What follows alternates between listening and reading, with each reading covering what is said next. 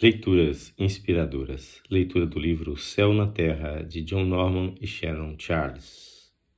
Uma história de transformação e amor. Capítulo 7 Tabatinga, terceira parte. Nossa primeira reação foi rejeitar o convite, pois quem ficaria com o trabalho em Tabatinga? Ele já estava começando a desenvolver-se e firmar-se. Não seria justo deixá-lo nesse ponto. Contudo, a ideia de voltar a morar numa fazenda era muito atraente para nós. Sempre gostáramos da vida no campo e seria um desafio para nós assumir a direção de uma grande plantação de café. Ao mesmo tempo, teríamos a responsabilidade de pastorear a igreja da fazenda e pregar para as famílias que ali moravam, mais ou menos em número de 20. O principal objetivo da fazenda era fornecer auxílio financeiro e espiritual àquelas famílias. Cada uma delas arrendava um pedaço de terreno por quatro anos. Se conseguisse prosperar, a família comprava depois um terreno não cultivado que se tornava seu. Eles limpavam o terreno, construíam sua casa e tinham a responsabilidade de evangelizar a região. Pareceu-nos um projeto bastante nobre. O tempo foi passando e eu me sentia cada vez mais inquieto. Aos poucos compreendi que esta inquietação era igual à que sentia quando Deus me chamara para o Brasil. Será que ele estava querendo que aceitássemos o trabalho na fazenda? Eu e minha esposa nos pusemos a orar seriamente sobre o problema. Resolvemos deixar tudo nas mãos de Deus e que Ele nos mostrasse claramente o que deveríamos fazer. Era necessário que alguém viesse nos substituir em Tabatinga. Então dissemos ao Senhor que, se Ele nos quisesse na fazenda, teria que enviar alguém para tomar o nosso lugar. Então paramos de nos preocupar e entregamos a questão toda a Jesus. Mas também escrevemos uma carta para nossos amigos, o casal Ebersol, que nessa ocasião estava de férias nos Estados Unidos, Pedimos-lhes que orassem também a respeito do problema. Contudo, a nossa carta deve ter se cruzado no caminho com a deles, que recebemos pouco depois. Ficamos admirados. Na carta, nos pediam que orassem por eles, pois estavam sentindo que deviam deixar o lugar onde estavam trabalhando. Um outro missionário já estava ocupando o lugar deles. E naquele momento, Lester e Lois também estavam buscando a orientação de Deus para saber em qual cidade do Brasil iriam trabalhar. Será que nós sabíamos de algum lugar onde estivessem precisando de um pastor? indagavam. Logo tivemos a certeza de que essa carta deles também era a resposta de Deus com relação ao nosso interesse pelo trabalho da fazenda. O casal Ebersol poderia nos substituir perfeitamente em Tabatinga. Oramos a respeito do assunto um pouco mais e em breve tivemos convicção de que essa era a decisão acertada, pois todos sentíamos uma grande paz em relação a ela.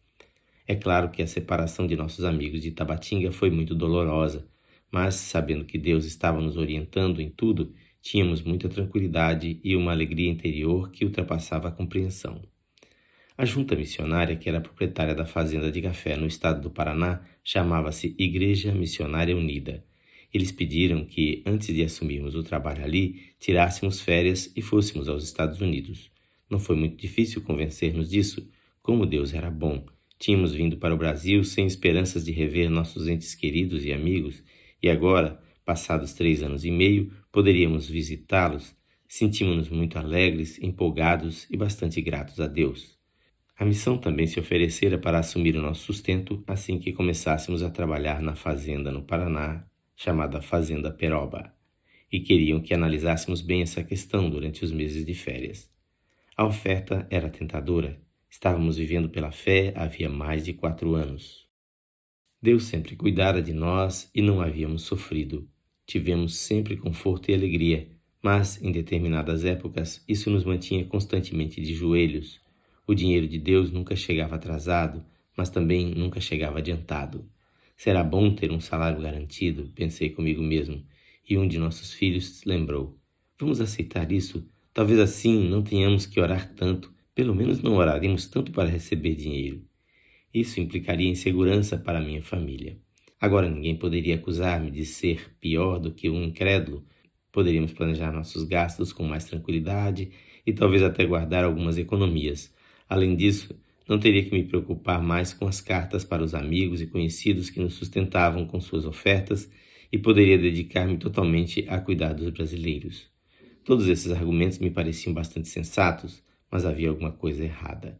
Quando eu conversava com Deus sobre eles todos os dias, sentia uma certa inquietação. Sempre que fazia isto, acabava com uma enorme sensação de vazio. Estava claro que Deus não estava caindo no meu papo. Por fim, fiquei desesperado. Sabe, creio que se fôssemos diretamente a ele e lhe perguntássemos qual era a sua vontade, seríamos poupados de tanta tristeza e desgosto, mas preferimos tentar convencê-lo de que nós é que sabemos o que é melhor. Senhor, orei sinceramente, acho que talvez tu nos estejas dizendo para não aceitarmos o salário dessa junta. Até aqui temos vivido unicamente pela fé e o Senhor sempre nos deu tudo de que precisávamos e até mais do que precisávamos. Graças te dou, Senhor, mas preciso saber claramente se desejas mesmo que continuemos a viver assim. Então, Senhor, bem, espero que não te importes, mas gostaria de pedir-lhe novamente um sinal. Nesse ponto tive de parar e pensar um pouco sobre qual seria o sinal. Lembrei-me de uma conta que havíamos recebido naquele dia que era de 200 dólares. Não tínhamos dinheiro para pagá-la e deveríamos partir para a Flórida dentro de três dias. Tínhamos que pagar a conta antes de viajar. Seria esse o sinal? Jesus, continuei, se mandares o dinheiro para pagar essa conta a tempo, então terei certeza de que queres que continuemos a confiar em Ti com relação ao nosso sustento. Obrigado, Senhor. Creio que o Senhor nos revelará a Tua vontade e, seja qual for, eu a aceitarei com alegria. Acho que Deus deve ter pensado: pronto, lá vamos de novo. Mas uma coisa é certa: a paciência de Deus é maravilhosa. Provavelmente o leitor já adivinhou o que aconteceu recebemos um cheque pelo correio com carimbo da Flórida de uma pessoa com quem eu falara apenas uma vez. O cheque era de 200 dólares. Era a resposta que eu pedira. Sorri ao compreender que, antes mesmo que eu orasse, o cheque já estava a caminho. Pela mente me passou o texto de Isaías 65, 24. E será que, antes que clamem, eu responderei? Estando eles ainda falando, eu os ouvirei. E foi com muita alegria que mantive minha parte no acordo. Até então, Deus cuidara de nós. Não havia motivos para pensarmos que nos abandonaria agora. E então, todos juntos, a família toda, reivindicamos o cumprimento de Filipenses 4,19. E o meu Deus, segundo a sua riqueza em glória, há de suprir em Cristo Jesus cada uma de vossas necessidades. E foi assim que voltamos para o Brasil e para o nosso novo trabalho na fazenda de café, confiantes, ainda crendo que Deus nos sustentaria e certos de que ele o faria. Na leitura de amanhã, iniciaremos o oitavo capítulo deste livro. Quem faz esta leitura é seu amigo, pastor Edson Grando. Que o Senhor Jesus abençoe rica e abundantemente a sua vida.